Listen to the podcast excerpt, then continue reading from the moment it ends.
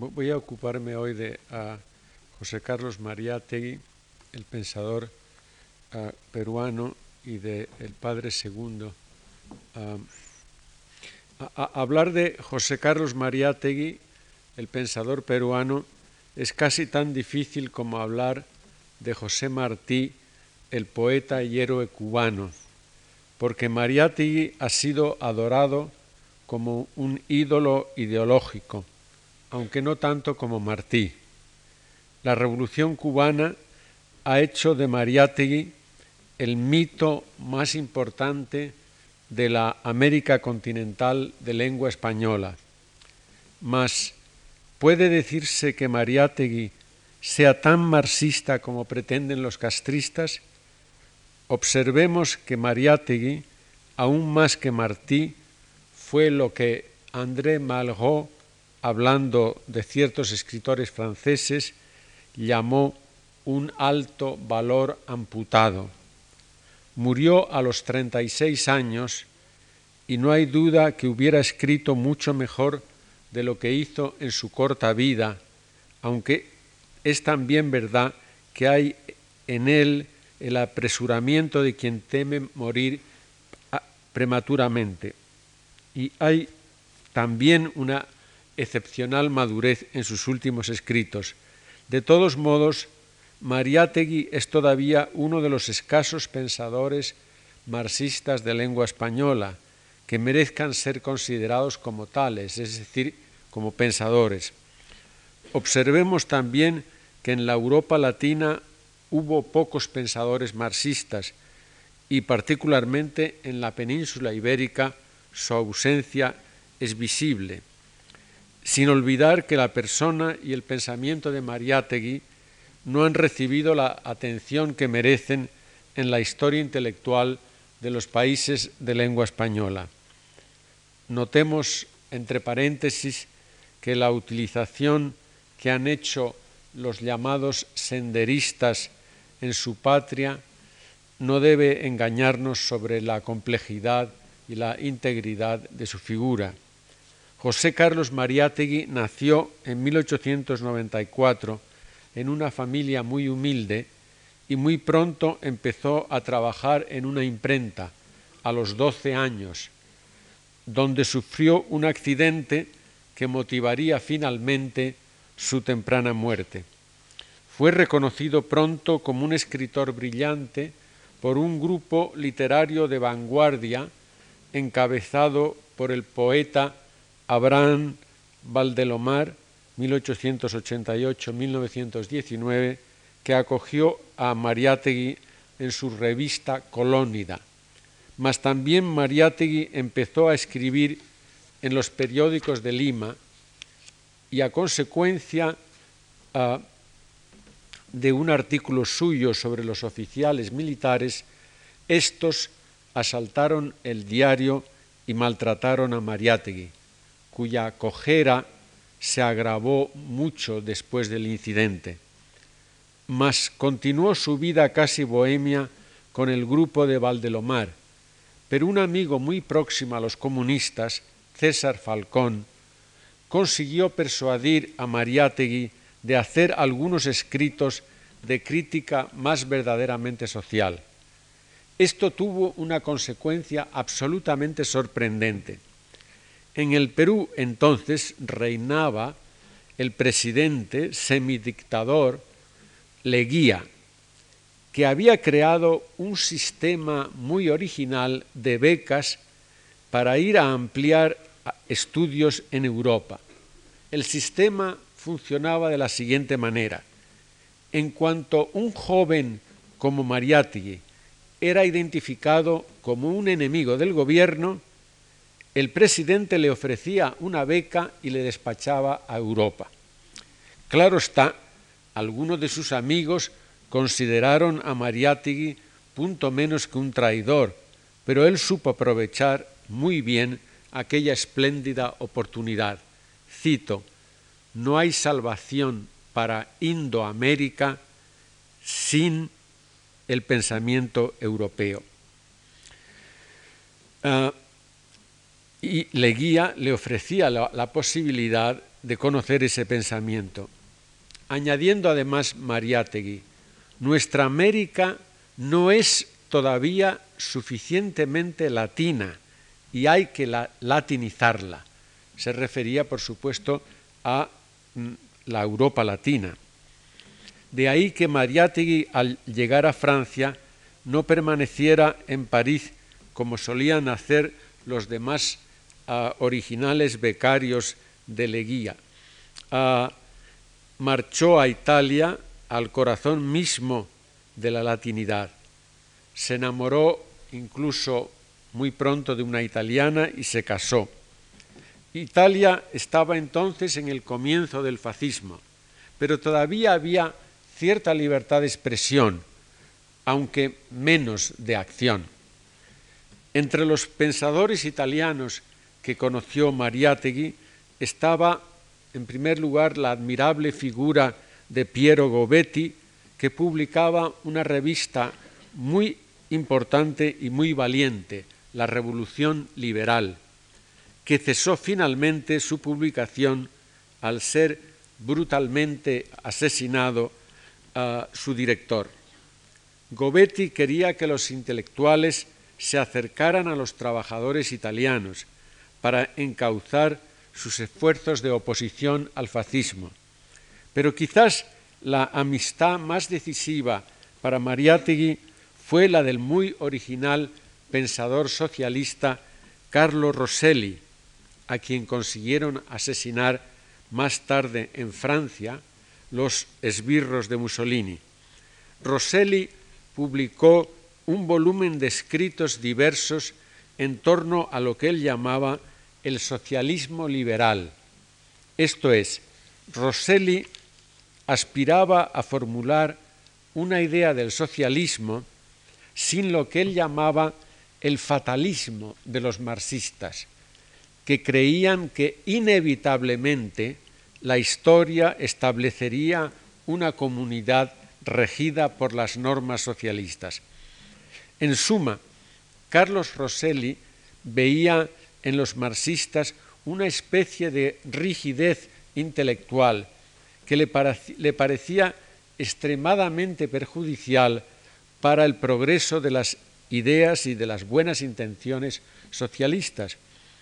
Y también en aquella Italia estaba uno de los más destacados pensadores marxistas de todos los tiempos, Gramsci, que pasaría casi totalmente el resto de sus días en las cárceles del fascismo italiano y que quizás a Mariátegui no llegó a leer eh, apenas. No puede decirse que Mariátegui fundó luego en el Perú todo lo que aprendió en Italia, pero quizás cabe afirmar que el concepto de todos estos pensadores de un marxismo abierto, sin dogmas de ninguna especie, estaría presente en Mariátegui.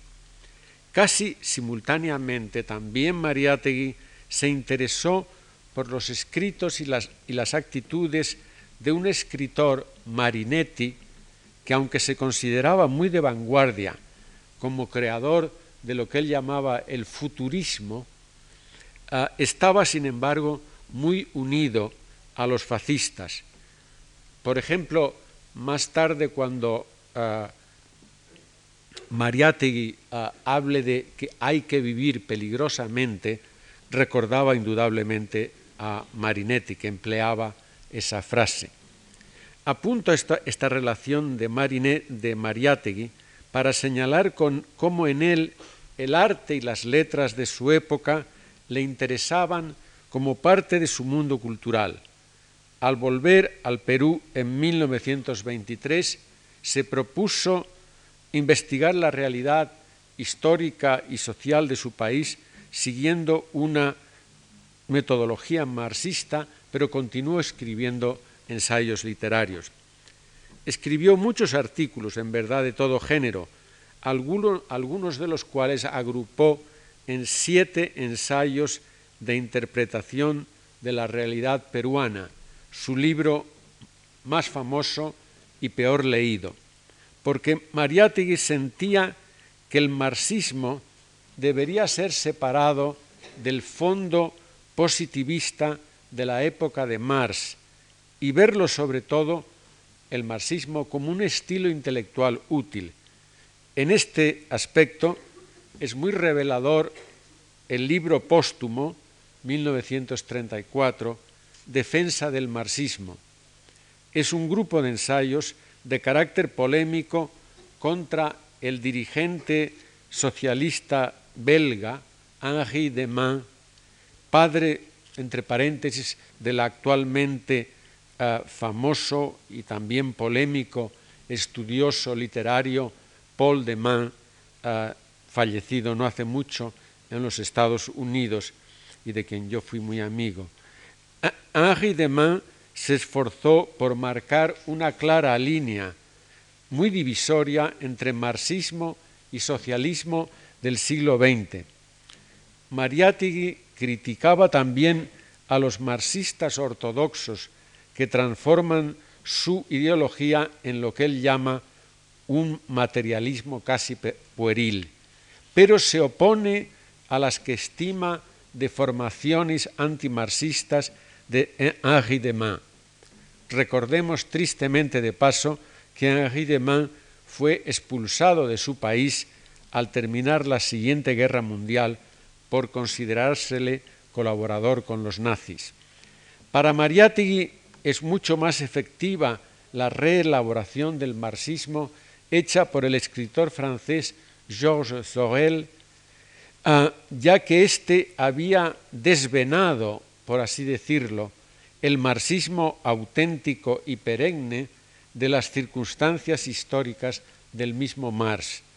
Sorel, escribe Mariátegui, cito, ha incorporado al marxismo los elementos y adquisiciones sustanciales de las corrientes filosóficas posteriores.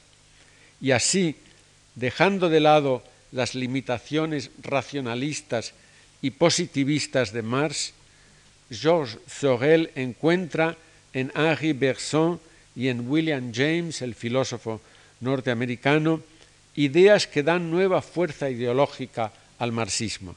Sorel mantiene y Mariátegui asiente que los partidos socialistas de Alemania y Francia habían perdido toda fuerza ideológica al convertirse en partidos integrantes del establecimiento parlamentario de sus respectivos países. Mariátegui añadía que el libro de Henri Bergson, La evolución creadora, era la obra más importante de la cultura occidental del primer cuarto del siglo XX. Y por lo tanto, los marxistas auténticos debían utilizar sus conceptos.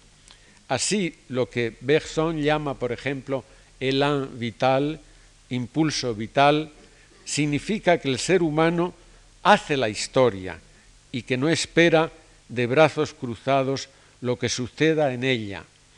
También para Mariátegui, el, el pragmatismo de William James y de otros pensadores norteamericanos es una confirmación de Marx. La acción verifica la verdad, hace la verdad. Asimismo, siguiendo a Sorel y quizás a Fraser, eh, Mariátegui da una gran importancia al papel jugado por el mito en la historia.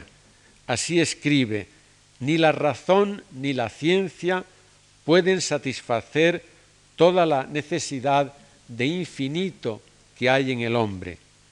La propia razón se ha encargado de demostrar a los hombres que ella no les basta, que únicamente el mito posee la preciosa virtud de, llenar su yo profundo. Añadiendo Mariátegui, el mito mueve al hombre en la historia. La, la historia la hacen únicamente los hombres poseídos e iluminados por una creencia superior, por una esperanza superhumana. Y en otro de sus escritos dice Mariátegui, el hombre no puede marchar sin una fe, pues no tener una fe es no tener una meta. Esto explica también, curiosamente, que Mariátegui se opusiera a toda actividad anticlerical o antirreligiosa en el Perú de los comunistas. Y así, cuando el presidente Leguía uh, decretó la consagración del Perú al Sagrado Corazón de Jesús, Mariátegui se, se negó a participar en la protesta organizada por el partido de Haya de la Torre, de su amigo Haya de la Torre, que todavía existe como partido, el APRA, y otros grupos políticos igualmente anticlericales. Tal actitud de Mariátegui, que resultaba incomprensible para muchos peruanos, es coherente con su interpretación de la función de la literatura y de manera general de la creación artística, porque para Mariátegui la imaginación desempeña un papel decisivo en la historia y el progreso humano se debe en gran medida a los hombres que sueñan con una realidad imaginaria. Por eso no cree Mariátegui que los trabajadores deben tener solo metas gremiales ni motivaciones directamente relacionadas con sus condiciones de trabajo. Una nueva civilización añade Mariátegui, no puede ser creada por una masa de proletarios tristes. Cito, una nueva civilización no puede surgir de un triste y humillado mundo de miserables sin más título que el de su miseria, aunque precisa que el trabajador, cuando descubre su misión de edificar un nuevo mundo, adquiere energía y heroísmo. Pero sobre todo los trabajadores deben evitar el tener las mismas metas de la clase burguesa, porque la nueva historia debe inspirarse en motivaciones e ideales éticos y estéticos completamente nuevos. Así Mariátegui se opone tajantemente a la llamada literatura realista, porque además no es la verdadera manera de conocer la realidad de la vida humana. De ahí que sienta Mariátegui que, cito, en lo inverosímil hay a veces más verdad, más humanidad que en lo verosímil.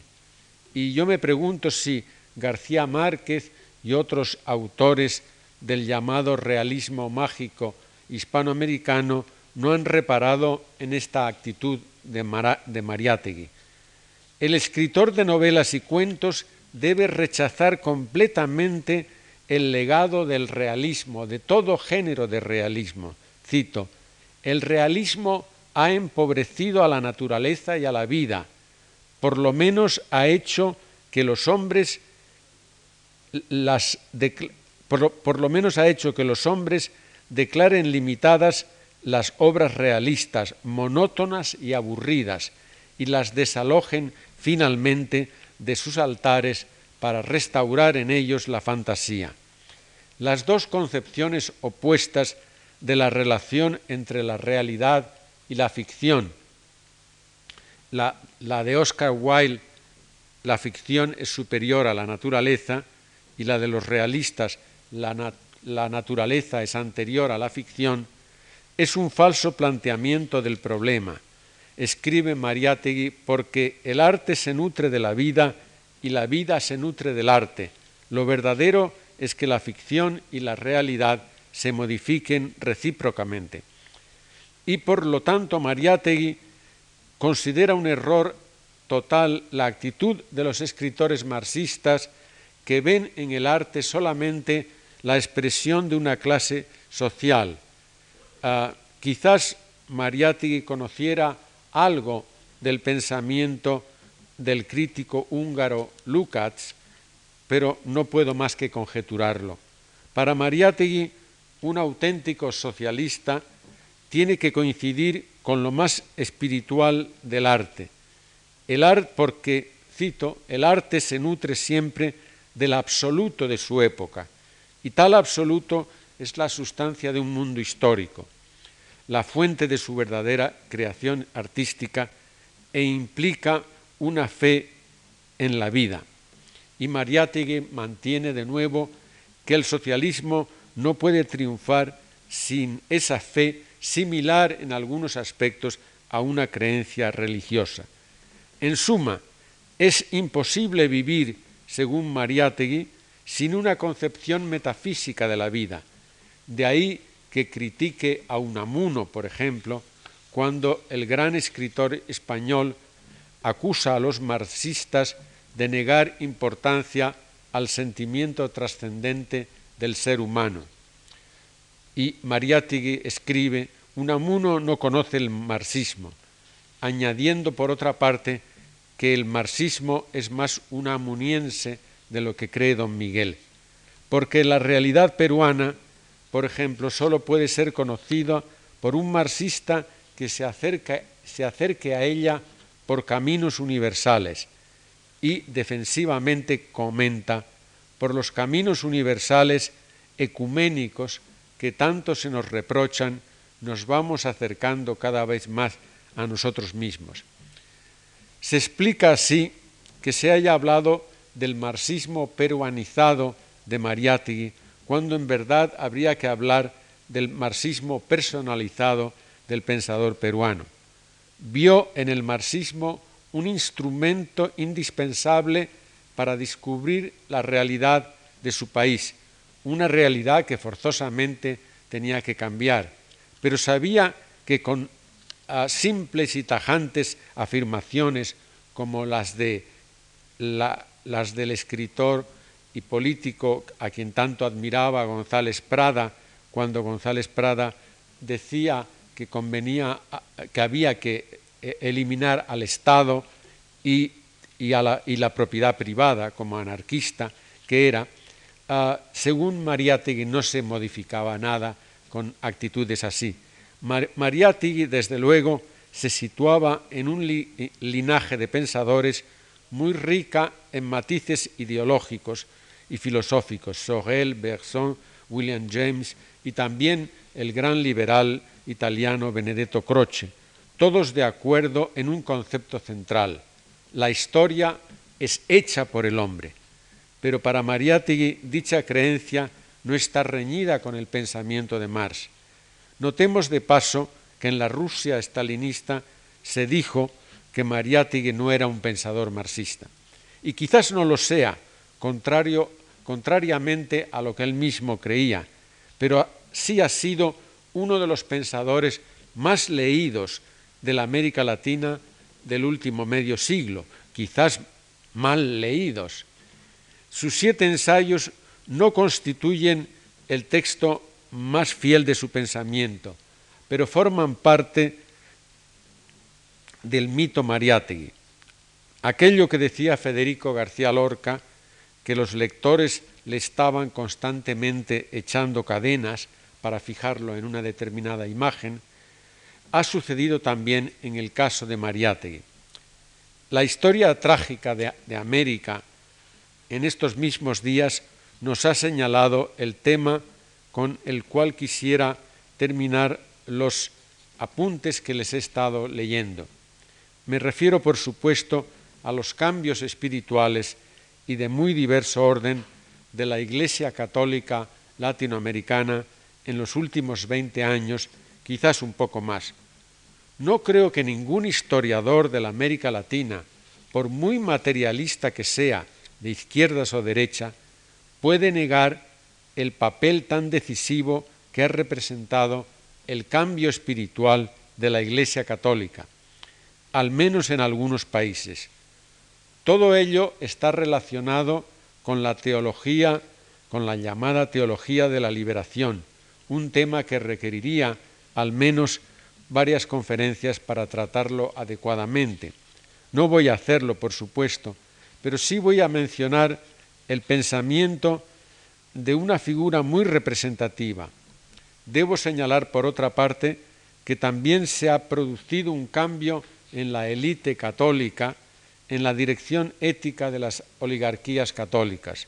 Esto es, los católicos han adoptado y hecho suya la actitud del protestantismo ante el capitalismo, o sea que se han dedicado a ganar dinero y mientras más mejor. Podría incluso hablarse de una similitud estricta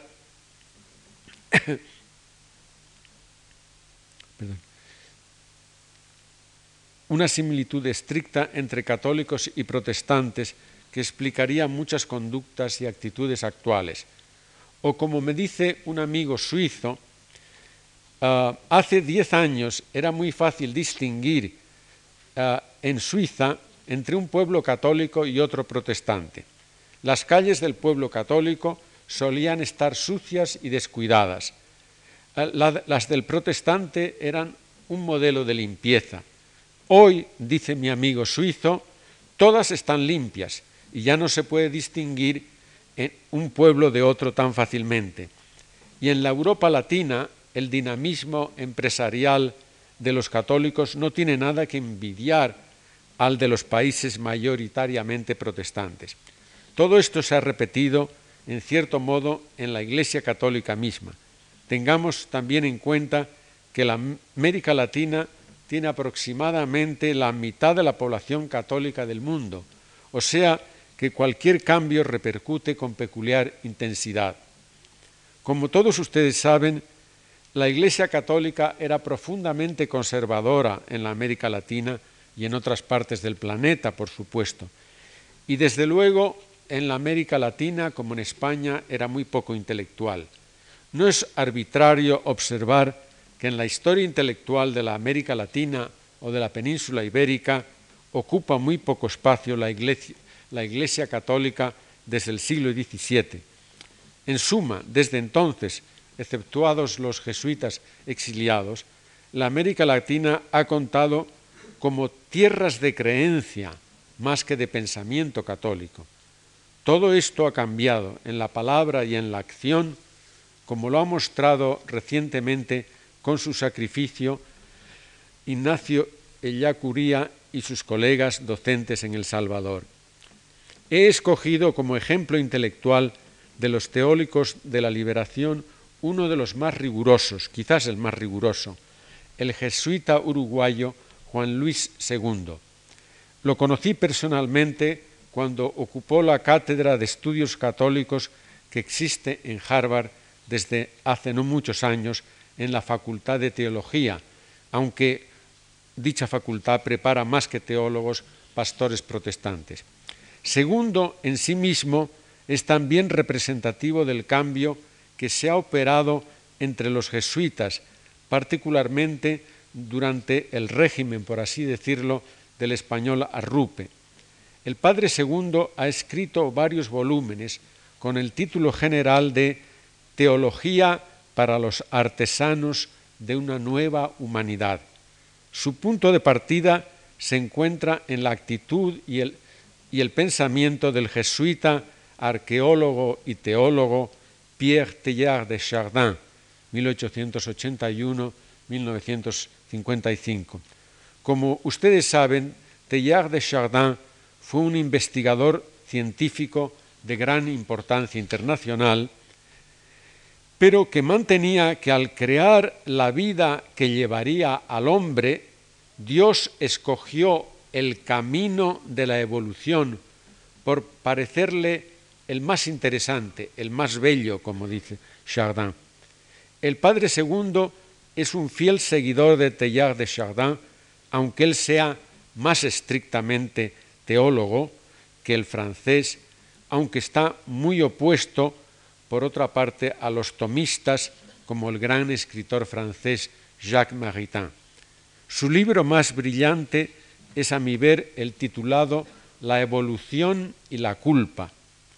Es una obra para personas de educación superior católica o religiosa en general, oscuro a veces, sin los pasajes de alto lirismo propios de Teilhard de Chardin que es verdaderamente un poeta en prosa y uno de los mejores prosistas de la lengua francesa moderna, aunque segundo es un pensador más riguroso que el jesuita francés y más sistemático sobre todo. Para segundo, los cristianos han considerado el pecado exclusivamente en relación a la propia persona y se suele decir así mis pecados. Pero estos pecados, se enseña a los cristianos, tienen su origen en la caída de la naturaleza humana y son, por lo tanto, las consecuencias del pecado original. Mas el Padre Segundo mantiene que se debe hablar más bien que de mis pecados, de estructura social pecaminosa, de instituciones pecaminosas y, claro está, de sociedades pecaminosas. Podría decirse, por supuesto, que la teología de segundo es una teología política o más bien de la política. Su propósito principal es definir la libertad humana, mostrando que el mismo pecado original fue integrado por Dios en su diseño de la evolución de la humanidad. Y segundo, critica con virulencia lo que llama la imagen, la imagen inmóvil del pecado, que es para él una de las expresiones de la filosofía política conservadora. Hay que pensar constantemente en términos evolutivos o, si se prefiere, evolucionistas. Por ejemplo, la América Latina es supuestamente una región cristiana de la tierra, mas el cristiano se encuentra en ella frente a la injusticia social y aún peor, frente a la violencia practicada por las instituciones. Conviene recordar ahora que el Padre Segundo ah, escribía casi todo lo que estoy citando ah, cuando eh, en, bueno, en, el Uruguay, en su país, dominaba, dominaba la dictadura eh, militar, ah, o como él diría, ejercía su poder terrorista la dictadura militar. Recuerdo cuando me despedí de él en Cambridge eh, y le preguntaba yo que a dónde debería escribirle y me decía que probablemente ah, iría a una cárcel pero que todavía no sabía cuál era, ah, pero afortunadamente no, no fue detenido. Pero el mayor pecado de los cristianos de la América Latina en situaciones como la de su país, según el Padre Segundo, es uno de los pecados para él más grave, el pecado de omisión, de indiferencia. También atenúa, eh, eh, segundo, el peso individual del pecado, diciendo que también Dios obra con los pecados de los seres humanos y no solamente a pesar de los pecados de los seres humanos. E, es decir, tampoco puede pretenderse tener una pureza mayor que la que Dios nos ha dado. Respecto a la América Latina, segundo cree que Dios quería que participara en la evolución de la humanidad, pero dicha evolución ha hecho hasta ahora de la América Latina algo que ella no ha querido ser. Y el Padre Segundo esperaba que los cristianos desempeñaran un papel decisivo en hacer que la América Latina alcance su ser auténtico. hemos llegado al final de nuestro recorrido parcial y fragmentario forzosamente en estas cuatro tardes invernales. Y quizás convenga ahora hacer unas breves consideraciones retrospectivas. Podría empezar por decir que la América que no solo España soñó, sino que la soñaron también otros países, pero que España descubrió en 1492 no ha sido terminada de inventar, para emplear el término de mi maestro Edmundo O'Gorman. La nueva comunidad cristiana de la América Latina ha pasado por muchas épocas trágicas, pero muy probablemente ninguna es comparable a la presente en magnitud y en el sentimiento de impotencia en unos, en la arrogancia y la violencia en otros y en la resignada desesperación de los demás. Ah, La imagen de Fray Bartolomé de las Casas continúa siendo vigente por su insistencia en la unidad profunda del género humano, esa unidad que no se realiza todavía en, muchos países de la América Latina. Hoy quizás más que ayer vemos como los nacionalismos más extremados, no solo en América Latina, por supuesto, por no decir más absurdos, pueden poner en peligro la existencia misma de la humanidad, cuando todas las grandes realizaciones de los seres humanos hacen más y más posible una verdadera comunidad de todo el planeta. España tuvo el privilegio, por la gracia de la historia, de extender su idioma por las tierras de ultramar y pocas emociones eh, se pueden equiparar en un hispanohablante al sentimiento de fraternidad que se tiene al encontrar a otra persona de la misma lengua en algún lugar extraño y lejano. Ah, recuerdo ahora al, cónsul ah, del Perú muchos, durante muchos años en Boston, ah, que recibía los periódicos, prácticamente todos los periódicos, yo creo, publicados en, en toda América, y los recogía en el correo y tiraba tiraba casi todos los periódicos, excepto los suplementos literarios, que es lo que le interesaba. Y mientras estaba haciendo esta operación, se le acercó un señor negro, ah, muy alto y fuerte, ah, cubano, que, ah, pero muy negro, que eh, le dijo al señor Godoy, que era muy criollo, muy blanco, le dijo, qué alegría enorme ver a uno de la raza. Es decir, Aquí vemos eh, la fuerza de la comunidad de la lengua y cómo el señor negro cubano empleaba la palabra raza en su sentido unamuniense, en el sentido de comunidad de lengua. Ah,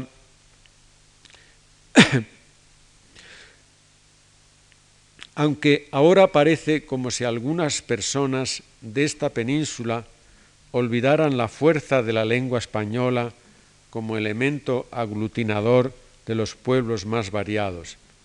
También la imagen de, Palafox conviene tenerla presente, no como recuerdo de su empeñada lucha contra los jesuitas, sino como ejemplo de la austeridad que debe practicar la persona que está en el poder, cualquier género de poder. En nuestra Europa, la que va sin duda a engrandecerse en número de naciones y habitantes, la Europa de la paz nueva, dominan evidentemente también las actitudes unidas al hedonismo y a la ostentación del poder, económico. ¿Cabe alguna duda que no es fácil resistirse a todas las tentaciones que de pronto caen sobre un país pobre, pero la lección de Korn de no separar el desarrollo económico del progreso de la justicia social se impone como un imperativo verdaderamente kantiano.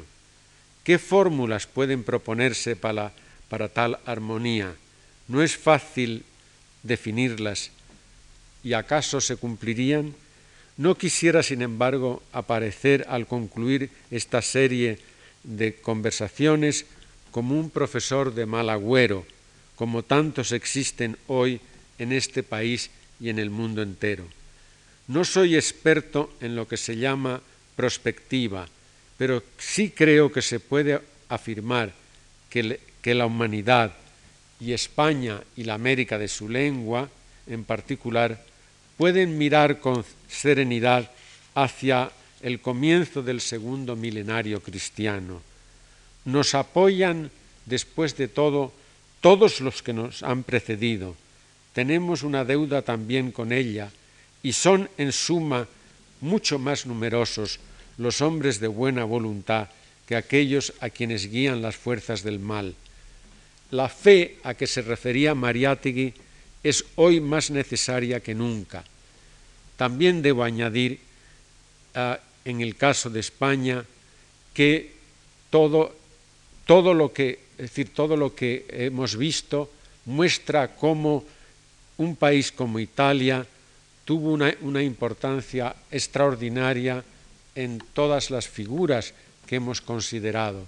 Por lo tanto, aquí podemos ver también un nuevo argumento para uh, decir que la América actual debe llamarse la América Latina. Quiero renovar mi agradecimiento a José Luis Yuste y a todo el personal de la Fundación por todas sus amabilidades. No sé si alguno de ustedes quiere hacer alguna pregunta. Si no, damos por terminada la. Muchas gracias.